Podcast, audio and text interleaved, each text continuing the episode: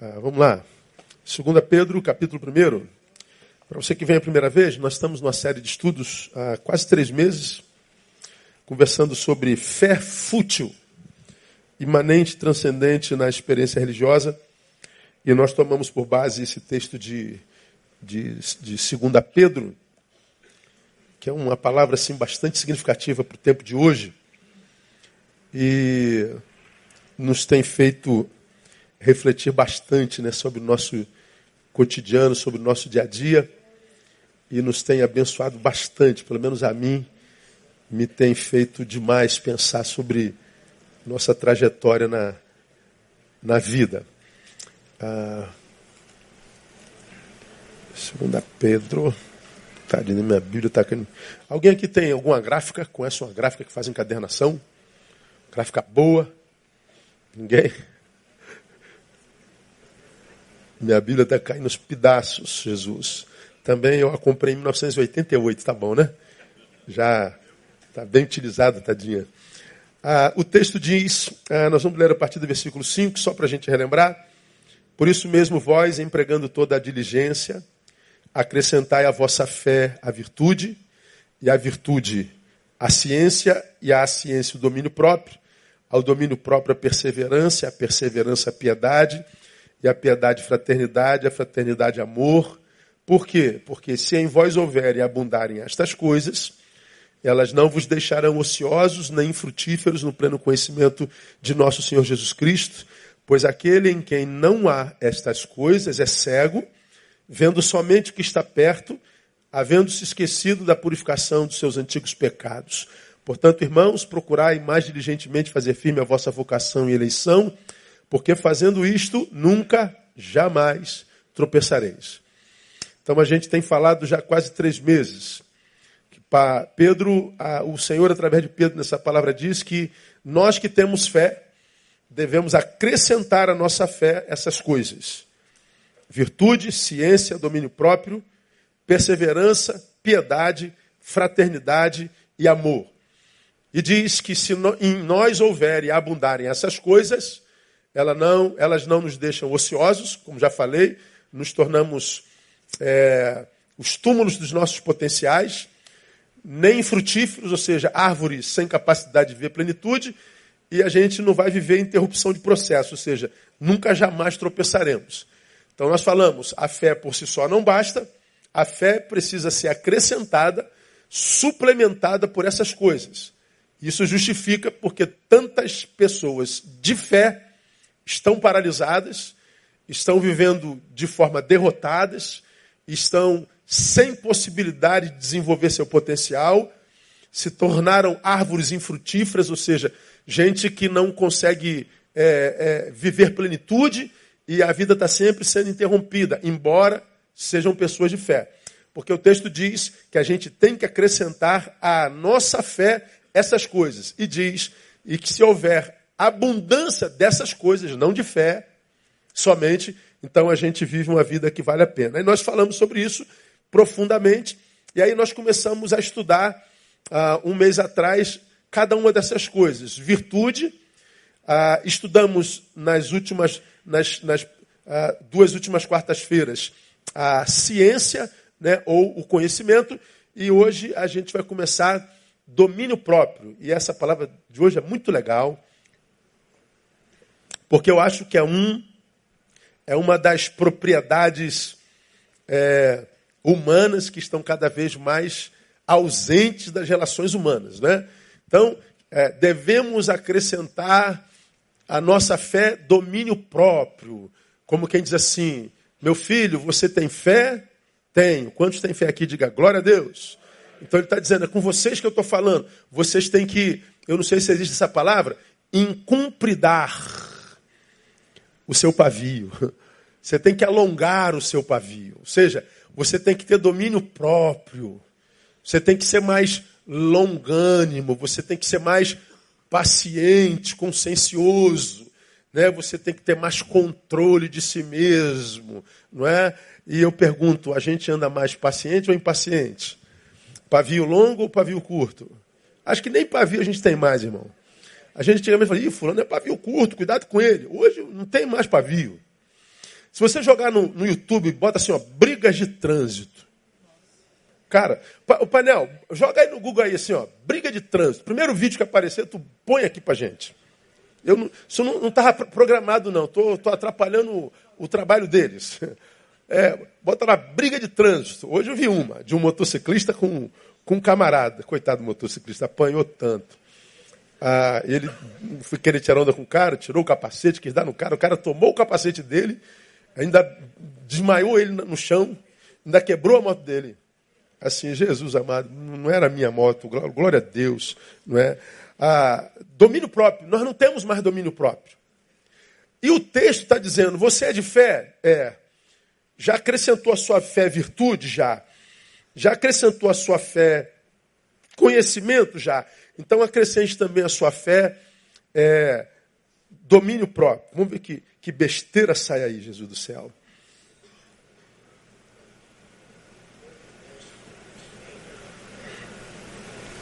Fazendo barulho. Você, vai, você fica o quê, irmão? Qual é o problema? Qual é o problema? Se pega, é o seguinte, você deixa espaço. Você deixa espaço para a moto passar, entendeu? Não, você deixa espaço para a moto passar, irmão. Entendeu? Deixa o espaço, aí fica de boa. Se pega aqui, a culpa é sua. Vai o quê, rapaz? Vai o quê, mano? Você que tá achando que tá falando com quem? Ah, rapaz. Cara otário, mano. Pode tirar. Essa não deu briga, não. Tira porque de repente aparece um palavrãozão aí e já era. Ah, sempre acaba em pancadaria. Vamos imaginar que ah, eu te dei uma fechada, você me deu uma fechada. Como é que a gente resolve esse problema? Quem fechou basta fazer uma coisa, o quê? Qual é a palavra mágica? Desculpa. É mais fácil dizer desculpa ou xingar a mãe do outro? É mais fácil falar desculpa, não é? É uma palavrinha menor. Mas a gente usa desculpa ou a gente xinga a mãe dele?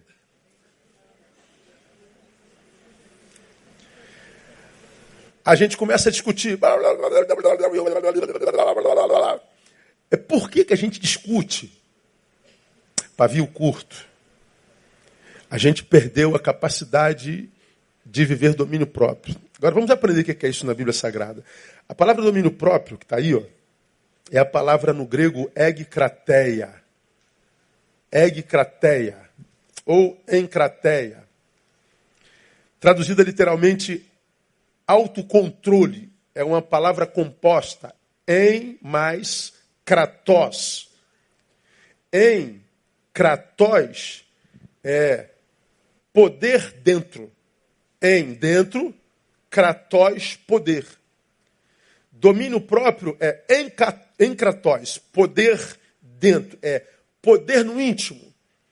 Ou seja, é a capacidade de dominar uma força que carregamos dentro, que se não dominada estraga a vida de qualquer um. Por que, que eu preciso de poder dentro? Porque existe um poder, outro, dentro, que se não for confrontado por um outro poder nele, vai transformar a gente num Hulk temporário e a gente vai dizer como Hulk, Hulk, esmaga. E a gente vai passar pela vida esmagando tudo, quebrando tudo. Quando a gente chega lá na frente, vira Bruce. É, como é o nome? Bruce Banner, Banner. Aí a gente olha para trás e vê o que, que o Hulk, naquele minutinho, fez. Dá para entender o que eu estou falando não? Meu Deus, o que, que eu fiz com a minha vida, Jesus? Só que nem sempre o que a gente faz, porque perdeu o domínio próprio, a gente consegue consertar. Sobra do lado de lá arrependimento, vergonha, pobreza relacional, solidão. E aí, se você for alguém que tem hombridade para voltar, pelo menos pedir perdão aos que você machucou, é possível, quiçá, que você consiga restaurar alguns relacionamentos eh, com gente que a gente não podia perder de jeito nenhum, porque é gente preciosa demais.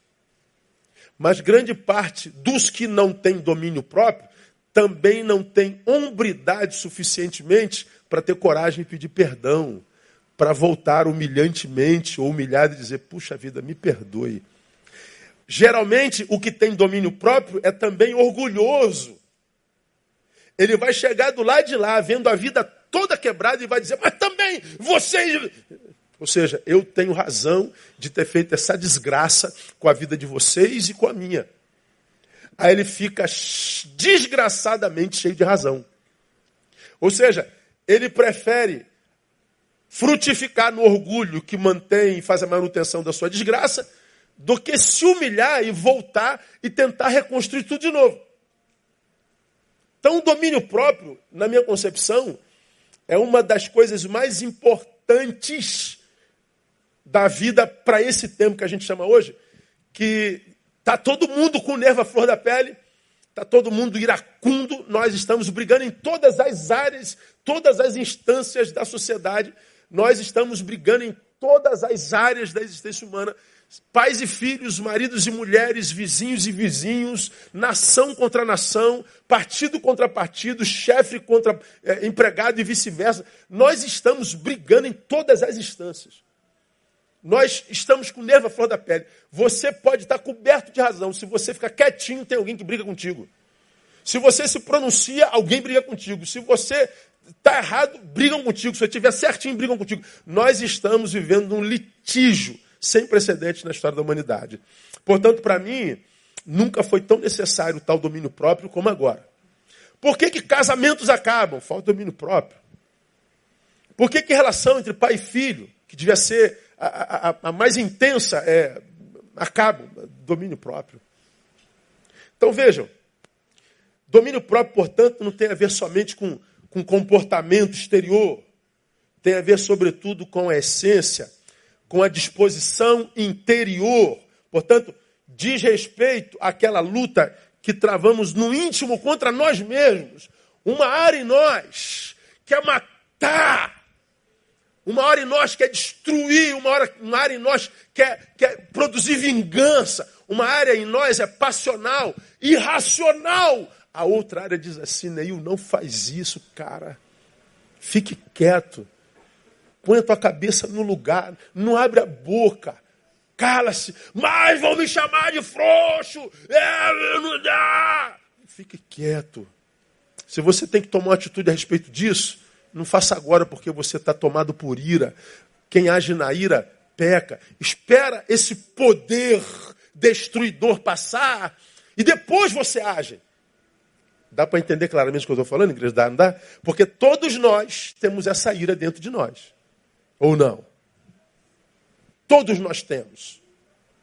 E esse poder que nós precisamos controlar com o poder domínio próprio é cada vez maior em nós. Cada vez maior em nós. E nós estamos construindo essa sociedade maluca que está aí. Que da qual a gente tem medo. Como eu tenho dito, o, o, o próximo, o outro na Bíblia Sagrada, era alguém que eu tinha a obrigação de amar, e não só amar, mas amar como eu amo a mim mesmo. Mas o outro não é mais alguém que eu amo, é alguém que eu temo. Eu não amo você, eu tenho medo de você. Portanto, eu não quero estar junto você, de você para te amar, eu quero estar longe. Nós não acreditamos mais no amor, na bondade, na solidariedade. Já falei sobre isso aqui há bem pouco tempo atrás. Sei lá, você sai daqui, ó, 15, 15 9 e meia da noite, você está indo é, para casa e você está passando, sei lá, numa estrada escura, teu pneu fura. Daqui a pouco para um carro com três homens atrás do teu carro. O que, que você pensa? Ah, graças a Deus, passaram, pararam três é, cavalheiros que me viram aqui nessa luta e vão me ajudar a trocar o pneu. É o que você pensa primeiro? Não. Aí o que, que acontece? Descem três homens cavaleiros, posso ajudar a senhora? Aí você fala assim, não acredito, cara, ele vai, ele vai trocar meu pneu, vai levar meu carro, vai me matar, jogar aqui na vala, mas antes vai me estuprar, vai levar minha bolsa. A gente constrói um cenário da desgraça, porque a gente não acredita na boa intenção do outro, nós não acreditamos em bondade, nós não acreditamos em solidariedade. Hoje todo mundo é culpado. Prove que você é inocente, então eu me relaciono contigo. É assim ou não é? a gente não acredita mais em bondade. E se você for o cavalheiro do carro que vai parar para ajudar a trocar o pneu, você tem que falar assim, senhora, é, posso lhe ajudar ou, ou, ou, ou passo batido? De, joga na mão dela. Porque tu, você não sabe. A gente não tem mais liberdade para fazer o bem. Olha que mundo maluco é o nosso. Você não pode mais ajudar. Eu me lembro, a, a, a, minha filha tem, tem 23 anos, tu olha para ela, dá 16. Ah, quando ela tinha 16, parecia ter 12, né? Uma vez eu viajei com Thaís, eu, eu como viajo muito, de vez em quando eu viajava com Tamara, de vez em quando eu viajava com Thaís.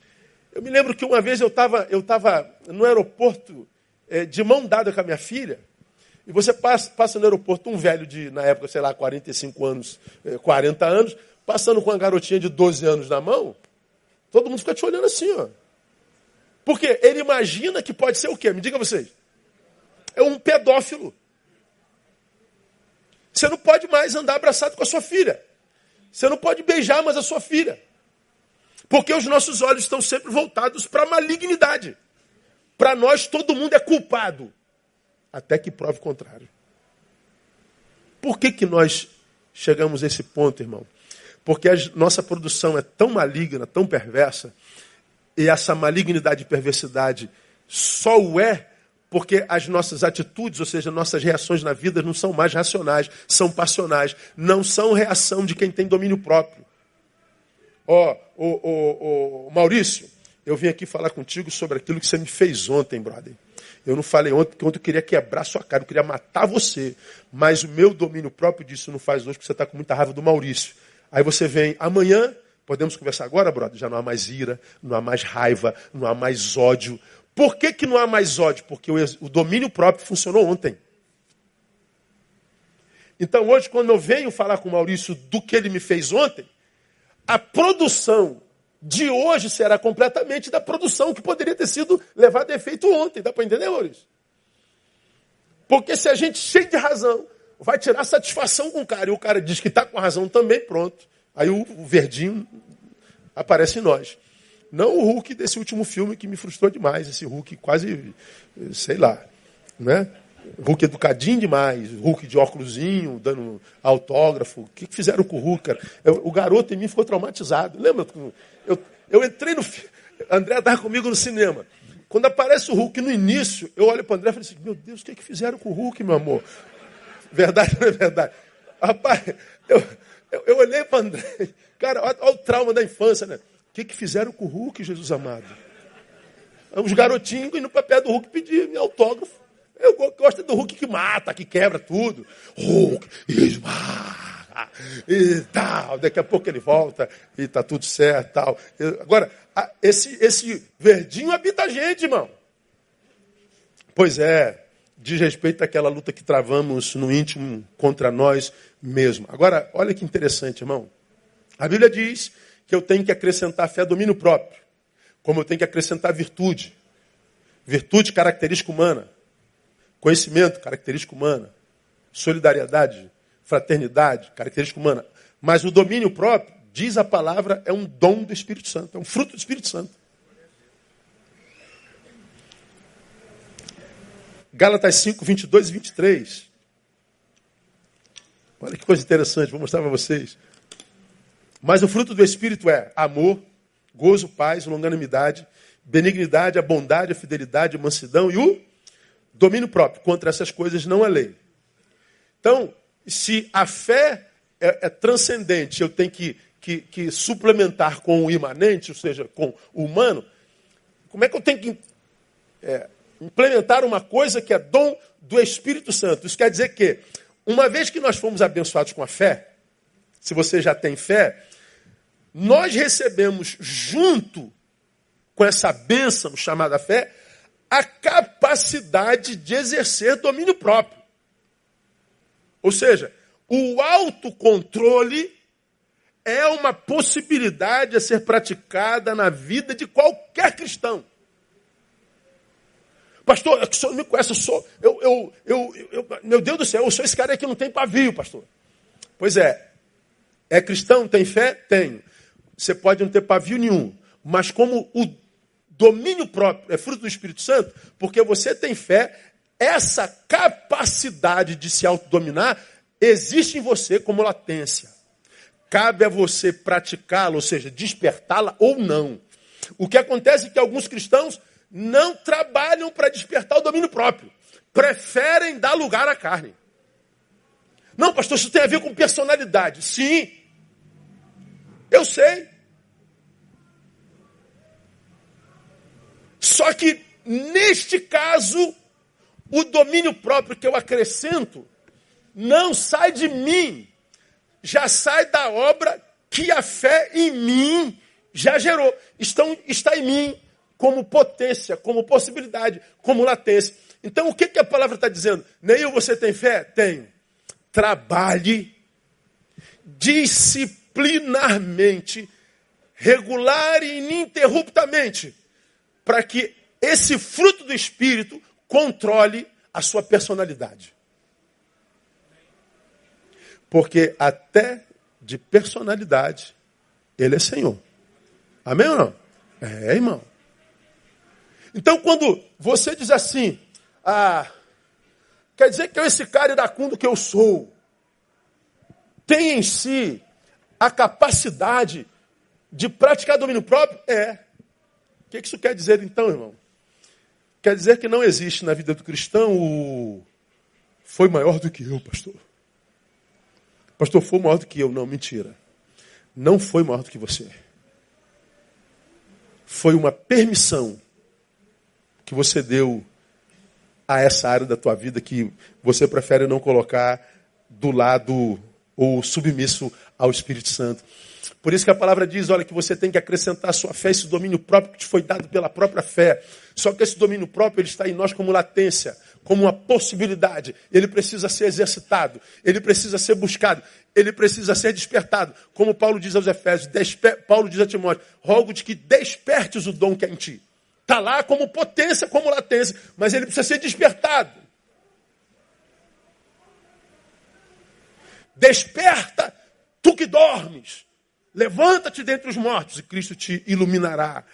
Então, é o meu papel na relação imanência-transcendência. Ó, oh, irmão, eu sei o que é isso. Eu, eu, eu, eu, é que eu sou crente. Se eu não fosse crente, eu ia falar que eu sou leonino. Eu ia falar que eu sou Pedro na trama existencial. Eu sou daquele cara que diz assim: ó, primeiro eu pego a espada, corto o pescoço, depois eu pergunto de quem era a cabeça. Mas eu nunca cortei o pescoço de ninguém, nunca me, me indispus com ninguém. A, a vontade está aqui, ó. A latência, o psicopata, ouvindo lá dentro aquela música de Hitchcock. Dos filmes de terror. Mas o domínio próprio dizendo assim, né? E eu sabe que você não pode, né? Senhor, mas eu quero tanto matá-lo, Senhor, eu quero tanto arrebentar a cara dele. É, meu filho, mas você não pode.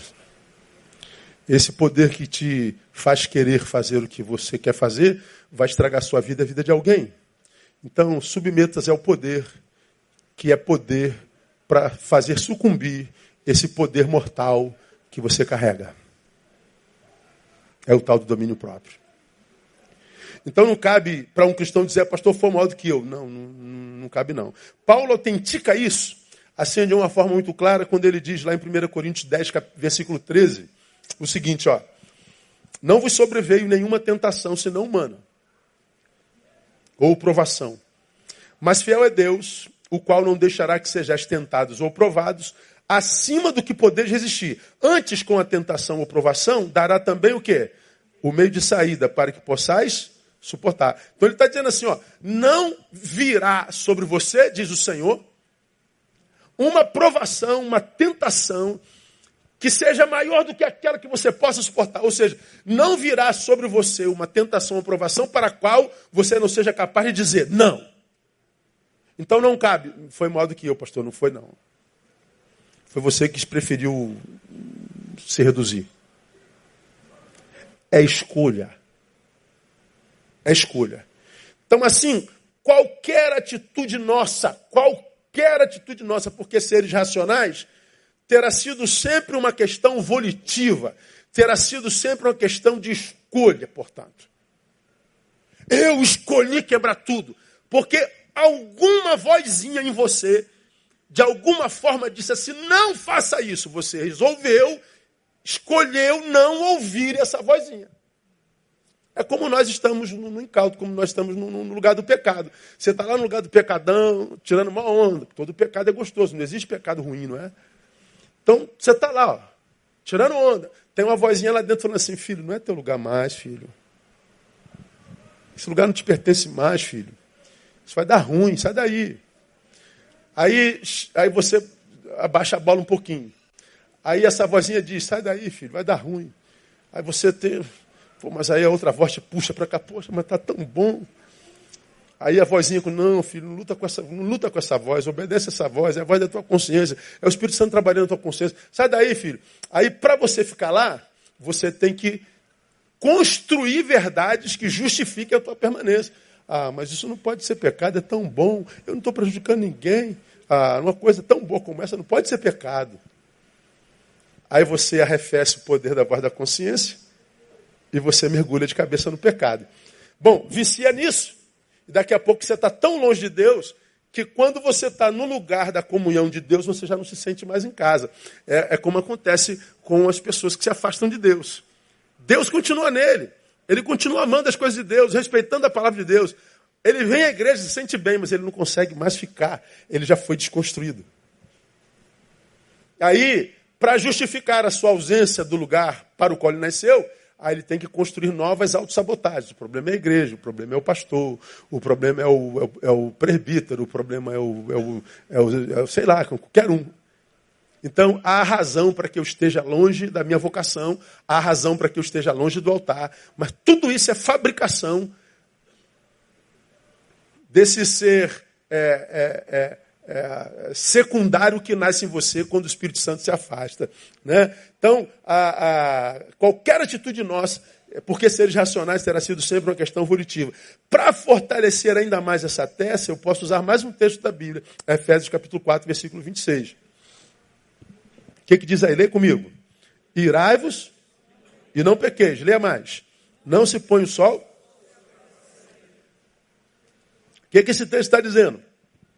Aqui está dito que a ira é um sentimento humano, mas que todavia pode e deve ser controlado. Se você está irado, já preguei sobre isso aqui, citei isso outro dia no sermão. Está irado, foi tomada passionalidade. Não produza. Qualquer produção na ira é pecaminosa, porque ela não irá debaixo de juízo e nem de racionalidade. Ela não passará pelo crivo da razão. Ela será instintiva, animalesca ela gerará destruição. Então, o texto diz: Eu reconheço que a ira é um sentimento humano e todo ser humano ira. O que o ser humano irado não pode fazer é produzir. E quem é aquele que não produz na ira? Aquele que tem domínio próprio.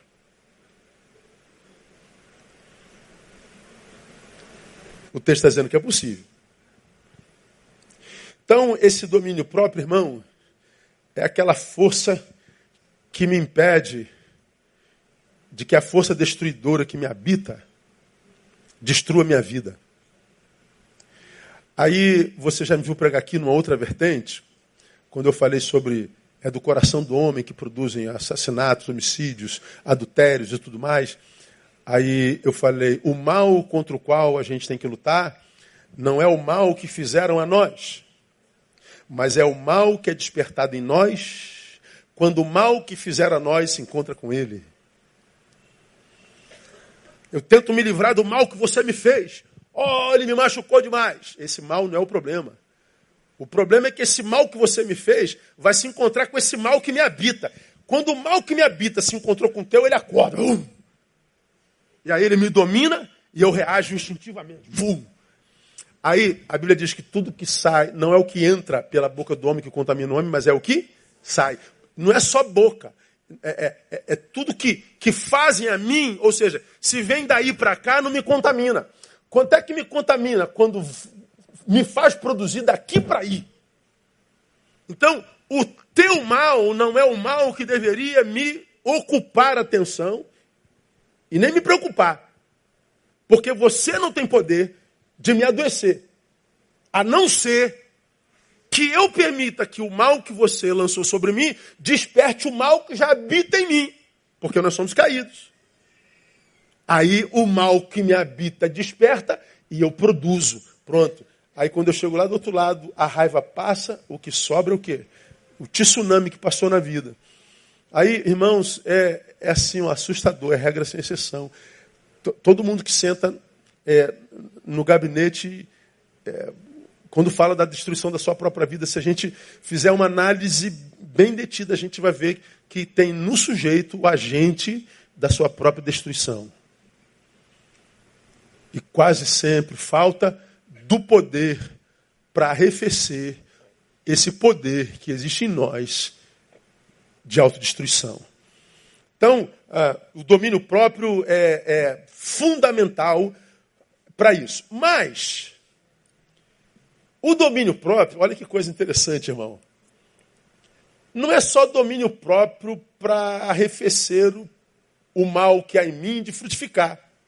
Há uma outra versão do domínio próprio que eu quero mostrar a vocês numa outra perspectiva. Porque toda vez que a gente fala de domínio próprio, nós falamos no sentido de reter o mal em nós. Mas eu quero tratá-lo também como a possibilidade que nos é dada para não reter o bem que há em nós. De um lado, ele diz: Eu vou, eu vou matar você. Opa, o domínio próprio diz: Não, eu boto no bolso e fico quietinho, porque vai destruir minha vida. Mas por outro lado, há alguém que eu amo demais, mas que me fez algum mal. E o que, que eu faço? Eu retenho o bem que eu poderia fazer a ele. Aí o domínio próprio fala assim: não, não retenha bem, não. Abrace. Perdoa. Dê segunda chance. Então veja, o domínio próprio me livra de praticar o mal caça a minha liberdade de não fazer o bem. Mas, pastor, ele não merece. É verdade. Mas o bem é uma semente. Se eu não faço bem a ele, eu vou deixar de colhê-lo em algum lugar na minha vida que eu vou precisar. Fui vítima duas vezes: do mal que ele me fez e do bem que eu não fiz. Dá para entender? Tá claro? Domínio próprio é importante ou não é? Ah, irmão, é um negócio. A Bíblia é bonita demais. A Bíblia diz assim, é, Tiago 4,17: Aquele, pois, que sabe fazer o bem e não faz, comete pecado. Ou seja, você me fez o mal, se encontrou com o mal que é em mim. O mal que é em mim fez de mim o Hulk e eu vou matar. Aí o domínio próprio diz assim: não, tu não vai matar. Você vai ficar quietinho até o Bruce Banner voltar de novo. E quando o Bruce Banner voltar de novo, vai lá e dialoga. Porque pode ter sido um instante de revolta dele, ele não tem a maturidade que você tem. Ele não tem a fé que você tem. Ele é um bicho escravo dos seus instintos. Você tem que ser maior e você vai lá com um ato de grandeza e dialoga. Bom, quem está do lado você é um otário mesmo, você é uma boba mesmo, você é um frouxo mesmo. É, deixa eles falarem de você. Mas você está praticando o que a Bíblia diz. E quando você age com justiça, diz a gotinha de sabedoria de hoje, que ele não vai deixar que as suas bases se abalem. Portanto, é, o domínio próprio não só me, me livra de praticar o mal, como me livra da liberdade para sonegar o bem. Ou seja, é, nele nós somos verdadeiramente livres, não somos? Somos. Então eu sou livre para não te perdoar, eu sou livre para não te abraçar, eu sou livre para não dialogar, eu sou livre para não te amar. O que, que o domínio próprio faz? Me livra dessa liberdade. Temporariamente, para que eu produza o amor que será semente para a minha vida. Trazemos para a prática. Vamos imaginar, já falei sobre isso aqui. Hoje é dia 5. Pagou o condomínio? Pagou. Dia 5.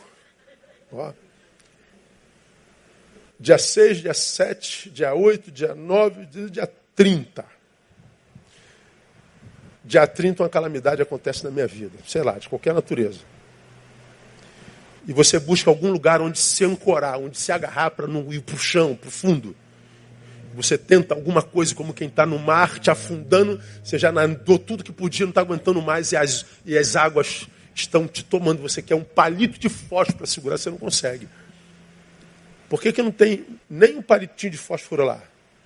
Porque esse palito de fósforo deveria ter entrado na fábrica no dia 5. Foi um abraçozinho que você não deu. Foi o perdão que você sonegou. Foi o diálogo que você se recusou a travar. Foi a graça que você se recusou a liberar. Que no dia 5 era semente, mas no dia 31 já seria fruto. Ah, Deus faz acepção de pessoas. Não. O justo não abre mão de estabelecer justiça. É o ímpio que abre mão. Portanto, o justo tem socorro todo dia. Deus é meu refúgio e fortaleza. que mais? Socorro bem presente na hora da angústia. Socorro bem presente. Ou seja, ele não é só presente, ele é, assim, absurdamente presente na vida do justo. Então, o, o domínio próprio me livra nessas duas vertentes: de produzir o mal que me esmagará na frente e de sonegar o bem que me será fruto na mesma frente. E isso é maravilhoso. Então, o domínio próprio acaba sendo o quê? O poder regulatório da nossa existência. Me livra do mal e da sonegação do bem. O, o, o, domínio próprio é o que equilibra a existência. De um lado, silencia meu ódio, do outro lado, visibiliza meu amor. Um exemplo prático. Casal entra em crise. Um descobriu que o outro traiu. Houve um adultério. Casal se separa. Separou? Separou. Aí os que estão de fora, por que, que se separaram? Motivo? Traição. Pense. Será que foi a mesma traição? Pode ter sido, mas pode não ter sido. Pode sim ter sido por causa, olha só, da produção maldosa da traição, mas pode também ter sido a sonegação bondosa do perdão.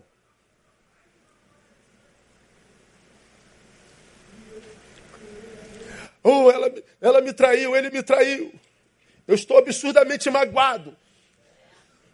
Ele ou ela está ou estão profundamente arrependidos. E me pede perdão. Eu digo, não, nós estamos separados por causa da tua traição. Se há arrependimento, existe a possibilidade de perdão, não existe a possibilidade? Sim ou não? Claro que existe. Quem é o que está capacitado a abraçar o que tem domínio próprio? Ele está livre da liberdade para sonegar o amor e o perdão. Só que ao invés de usar o domínio próprio, ele dá voz ao orgulho. Eu não posso perdoar uma traição. Ok. O que, que acabou com o casamento? Foi a traição dele, dela, ou a incapacidade de perdoar dele ou dela? Cada caso é um caso. Pode ter sido a ação maldosa da traição, ou a sonegação do bondoso perdão. Cada um sabe o que carrega dentro, ou não, e cada um produz a proporção do que carrega dentro. Eu e você conhecemos um monte de gente que não perdoou e o casamento acabou, e olha que se amavam ainda, o orgulho não deixou. E eu e você conhecemos um monte de gente que teve traição e perdoou, e o casamento continuou a vida inteira. Cada caso é um caso, cada um sabe de si, o que não cabe é a, a alguém dizer assim: eu, o meu casamento acabou porque ele traiu, porque ela traiu. Pode ter sido. Mas o teu casamento pode ter acabado porque você não foi capaz de perdoar. Porque o arrependimento houve. É só um exemplozinho prático. Como vocês podem ver, o domínio próprio tem muito mais a ver com a relação que temos conosco mesmos do que com a relação que nós temos com os outros. Então, o domínio próprio essa coisa que a Bíblia diz, Neil, você é um homem que foi abençoado pelo dom da fé, e você tem que acrescentar à sua fé essas coisas. E quando essas coisas houver, houverem e abundarem em ti, então isso vai, vai suplementar a sua fé, e a sua fé robustecida por essa produção tua é, te faz viver uma forma em que todas as tuas potencialidades serão postas em movimento. Você não vai passar pela vida como quem diz: caramba, eu já era para estar tá lá longe, estou aqui atrás ainda. E por que está tá aqui atrás ainda? Fé suplementada. A, a, a sua relação já podia estar tá lá em cima, mas ainda porque é, falta suplemento da fé. A gente, a gente vive uma fé que, que só me leva para a igreja e que só funciona na hora do culto, quando o texto está dizendo que isso funciona para a vida. Para a vida. E aí, quando a gente não consegue colocar o, o, o domínio próprio em ação, nossa vida é, se transforma no que o texto diz lá em 2 Pedro, capítulo 1, em ociosidade, ou seja, nos faz o, o sepulcro das nossas potencialidades, nos torna árvores infrutíferas, ou seja, Somos uma árvore, mas uma árvore que não dá fruto, portanto, ela nunca vai ter plenitude, ela nunca vai ser plena em si mesma, porque ela não está cumprindo o papel para o qual nasceu, e a nossa vida vai ser coberta de interrupção de processos. Aí, irmão, é, o que acontece? Para a gente terminar, na próxima semana a gente continua, que tem mais um tópico aqui, mas esse tópico aqui eu vou precisar gastar um pouquinho mais de tempo, a gente só tem 10 minutos. Então a gente termina aqui. Ah, quando a gente analisa o nosso tempo presente, nós vivemos em dois mundos, né? Dois mundos. O virtual e o real. E se existe algum poder por trás da manipulação da, da raça, e eu acredito que haja, é, nós estamos sendo levados como gados para um fim. Esse alguém que nos leva como gado para um fim específico ele lançou essa ideia da rede no momento exato. Eu não sei se nós pioramos por causa dessa vida dicotômica, ou a rede fez sucesso porque nós já estávamos ruins demais. Ou se a, a, a, vida virtual nasceu porque a gente já estava vivendo de forma insuportável a vida real. Né? Eu não sei. Eu só sei que ah, quando eu estou aqui ó, muito mal, aquele ser que você é quando não tem ninguém olhando para você, sabe? Você não está sob o juízo de olhos alheios. A gente eh, se retira para o nosso mundinho e a vida é agônica, né? A gente agoniza com razão para agonizar e agoniza sem razão para agonizar. Quem está com a vida toda embaraçada agoniza e quem tem a vida toda no lugar agoniza também. Em instâncias diferentes, mas a vida é por natureza agônica, porque nós caímos, de Gênesis capítulo 3. Então essa agonia, eu acho que ela poderia ser arrefecida se a gente, de forma madura, mergulhasse nessa realidade agônica e tentássemos aprender com ela maneira de arrefecer o seu poder sobre nós. como mudar a realidade sem mergulhar nela. Mas o que, que aconteceu nesse tempo transmoderno? O mundo virtual foi criado. O que, que acontece? Ao invés da gente mergulhar na nossa agonia para tentar transformá-la, a gente bota ela num cantinho da sala e foge para a rede. E vai vendo o mundo virtual. A gente passa horas ali. Horas. Horas. Ok, é trabalho, você quer estar informado. Mas hoje nós vivemos no campo da vicialidade, ou seja, nos impossibilita de viver contemplação, autocontemplação, autoanálise. Nos incapacita de mergulhar na realidade da dor e transformá-la em aliada. A gente foge, não, não quero pensar nisso agora, não. Não, não quero falar sobre isso. Não, não, não, não toca nesse assunto comigo. A gente vai empurrando para o cantinho da sala, a gente vai empurrando para debaixo do tapete. Não tem jeito, uma hora esse tapete vai levantar, e quando ele for levantado, vem todas as agonias de anos. E o que a gente não percebe é que a agonia que a gente joga para debaixo do tapete foge para a rede, como se nada tivesse acontecido, ela sai da tua memória enquanto você fugiu para a rede, mas não dá para ficar na rede 24 horas, ela desliga. E ela volta para você como como, como, como, como poder, como influência. Ela está aqui, ó, pulsando, agonizando, mas ela está ali, ela não morre. Ela está ali. A agonia não morre por suicídio, ela precisa ser matada. E geralmente ela é matada com, com maturidade. Você vê que a, a geração passada, que não vivia a segunda vida, ela não tinha tanta informação mas tinha mais sabedoria.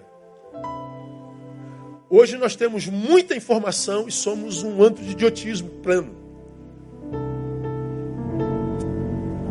Quando você, da minha geração, já falei isso aqui algumas vezes, chegava na escola, a professora falava assim, ó, pesquisa. Putz. A gente ficava com raiva da professora, porque tu tinha que ir lá na biblioteca da escola, se tivesse, pública quase não tinha, quando você chegava lá, já tinha alguém que já tinha pego o livro. E aí? Vamos para a biblioteca no centro da cidade. Aí tu pegava 383, 744, ia para cascadura, pegava o trem. Dava um trabalho miserável. Tu comprava folha de papel ao maço. E tu tinha que tinha tinha aquela aquela bordazinha da esquerda, bordazinha da direita. E se tinha que escrever com caneta, se errasse Aquela borracha vermelha e azul não apagava porcaria nenhuma. E tu tinha que escrever tudo de novo. Meu irmão, tu levava seis dias para falar sobre Galileu Galilei.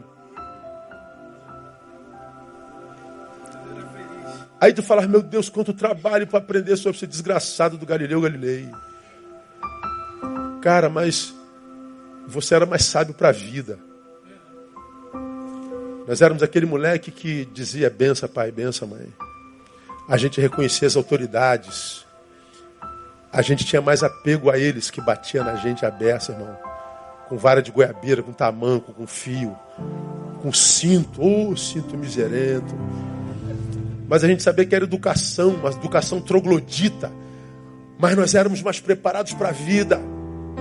Você chegava com a bala em casa e tu não tinha dinheiro, tu ganhava uma surra. De onde veio essa bala? Respeito o mais velho volta lá e pede perdão à sua mãe. Meu irmão, a gente sofria. Nenhum de nós é amargurado. A gente não entra em depressão porque falaram preto, gorda, feio, magro. Pô, a gente tirava onda, irmão. A gente, todo mundo tinha apelido, não era problema nenhum. Eu falei isso aqui, todo neguinho era neguinho mesmo, me ri, me ri. Todo era Dumbo, ô Dumbo. Não era problema nenhum. Fala baleia. É, não era problema.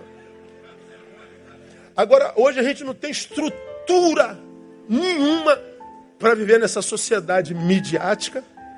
Nós não temos consistência, somos líquidos, como diz o Bauman. Líquido. Nós não tínhamos informação, mas éramos sábios para a vida. A gente sabia que a vida doía. Hoje tem o que para comer? Arroz e ovo. Porque algum problema? Não, senhor, está tudo certinho. Glória a Deus, aleluia. E hoje tem o que? Só arroz, tem ovo não, aleluia. Glória a Deus. Era assim ou não era? Nós fomos forjados, irmão. Preparados para a vida. Hoje a molecada tem tudo.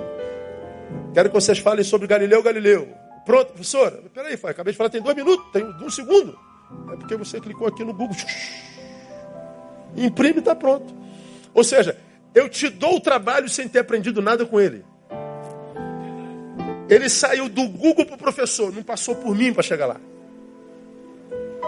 Então eu tenho informação e não tenho sabedoria. Eu não estou preparado para a vida. Portanto, estou incapacitado, incapacitado para a vida agônica. De modo que quando dói eu fujo para a rede. Quem criou a rede foi brilhante, irmão. Porque nos, nos tornou rasos, nos tornou fúteis, incapazes de mergulhar na própria dor e transformá-la em escola, transformá-la em, em, professora. É, a, a fé cristã me capacita para isso. Ela me dá poder, irmão, para se quiser passear na rede, passear. Mas se hoje eu não quiser passear, eu não passeio. Se eu quiser mergulhar na minha agonia, eu, eu, eu mergulho e, e, a curto extraio alguma coisa de lá para a minha vida. Ou seja, é, o, o domínio próprio que me é legado pela fé me dá essa capacidade de me livrar do mal que há em mim e, e tirar de mim a liberdade de não amar. Ela equilibra. A, a, a, o domínio próprio é essa, essa, essa, esse poder regulatório da nossa existência. Então, meu irmão, a, você que foi abençoado pelo dom da fé, faça valer a pena esse dom. Você vai precisar dessa fé cada vez mais daqui para frente. O mundo dos ateus, o mundo dos agnósticos, dos gnósticos, o mundo dos que perderam a transcendência está se transformando nessa porcaria insuportável. Tiramos Deus sobre nós em nós. E ninguém aguenta ser em si o tempo inteiro sem poder viajar em Deus por algum tempo para se livrar de si por algum tempo. Então nós vivemos essa carnificação insuportável. Ser é uma angústia. Gente que não suporta ser quem é, se mata. Gente que não suporta aquele no qual se tornou, que é deixe ser, se livrar. Pois é, mas em Deus, pela fé, você é abençoado com virtude, você é abençoado com conhecimento, seja a gnose ou a epignose que você aprendeu, e é abençoado com domínio próprio, esse que te livra da desgraça que te habita e que te incapacita de deixar de frutificar na graça que te habita. Então, que Deus te abençoe com essa graça do domínio próprio, nos abençoe. Na próxima semana a gente volta com uma, algumas outras considerações sobre o domínio próprio para a vida prática, que eu acho que vale muito a pena e faz a gente crescer. Amém, amados? Que Deus nos abençoe com domínio próprio. Quem, quem crê, diga amém. Então vamos aplaudir a Ele. Vamos embora. Aleluia. Glória a Deus. Aleluia. Vamos orar. Oh Deus, louvado seja o teu nome. Pai, nós louvamos o teu nome por essa noite. E te agradecemos pelo que nós vimos e ouvimos. Deus, como nós precisamos da tua palavra, Deus. Como ela esclarece tantas dúvidas nossas. Como ela é de fato lâmpada para os nossos pés e luz para o nosso caminho. Nos ajude, ó Deus, a usá-la todo dia para caminhar no caminho que ela ilumina, para ir aonde ela aponta Ajuda-nos a andar em Ti, que é caminho, é verdade, é vida. E nos ajude a suplementar a nossa fé com esse tal de domínio próprio, com essa egcrateia, com esse encratós. Esse poder no íntimo que me livra de mim, me livra do mal que me habita e que me incapacita de continuar a amar. Que nós vivamos, ó Deus, sobre este marco regulatório chamado domínio próprio. Sabes, ó Deus, quantos aqui presentes ou pela rede se veem nessa palavra e reconhecem que, por causa da ausência de domínio próprio, estragaram a sua própria vida. Como nós somos capazes de destruir a nossa vida, tu és capaz de reconstruí-la. Então, Deus, capacite esses teus filhos para que eles possam reconstruir a própria vida em ti. Porque a tua palavra diz que ele veio para matar, roubar e destruir, mas tu veio, tu viestes para que nós tivéssemos vida e vida em abundância. Então, ó Deus, que a vida abundância seja gerada em nós no nome de Jesus. Trata-nos com misericórdia. Queremos, nesse final de culto, ó Deus, abençoar a Deise e a Natália, que vão passar por intervenções cirúrgicas nessa semana. Que assim como o médico há de usar o bisturi, use o Senhor o médico que vai usar o bisturi. Que tuas filhas entrem naquele centro cirúrgico e saiam curadas para a glória do teu nome. Leva-nos em paz e nos dê um restante de semana abençoado da tua presença. Oramos gratos em nome de Jesus. Amém e aleluia. Deus abençoe você. Até domingo, permitindo, Pai. Não saia sendo um abraço no teu irmão.